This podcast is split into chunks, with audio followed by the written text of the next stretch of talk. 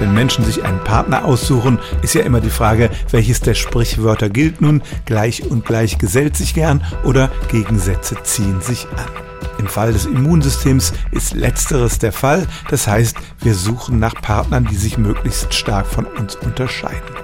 Erste Frage, warum ist das so? Es gibt gewisse MHC-Moleküle in unserem Immunsystem, die jeweils spezialisiert sind auf Eindringlinge, die sie abwehren. Davon gibt es eine große Vielfalt, aber jeder von uns hat nur ein paar davon.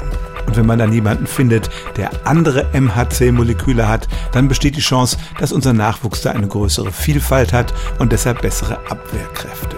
Zweite Frage, wie finden wir das überhaupt raus? Antwort durch Geruch. Gibt das klassische T-Shirt-Experiment.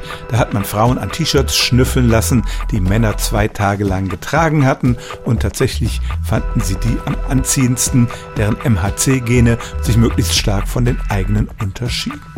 Inzwischen hat man auch herausgefunden, dass die Vielfalt nicht allzu groß sein sollte, denn dann besteht die Gefahr, dass unser Immunsystem den eigenen Körper angreift. Es gibt also ein gewisses Optimum der Unterschiedlichkeit. Das hat man zum Beispiel in Experimenten an Fischen herausgefunden. Aber es ist tatsächlich so, unser Immunsystem beeinflusst unsere Partnerwahl und wir suchen in diesem Fall nach Partnern, die sich möglichst von uns unterscheiden. Stellen auch Sie Ihre alltäglichste Frage unter stimmtz.radio1.de.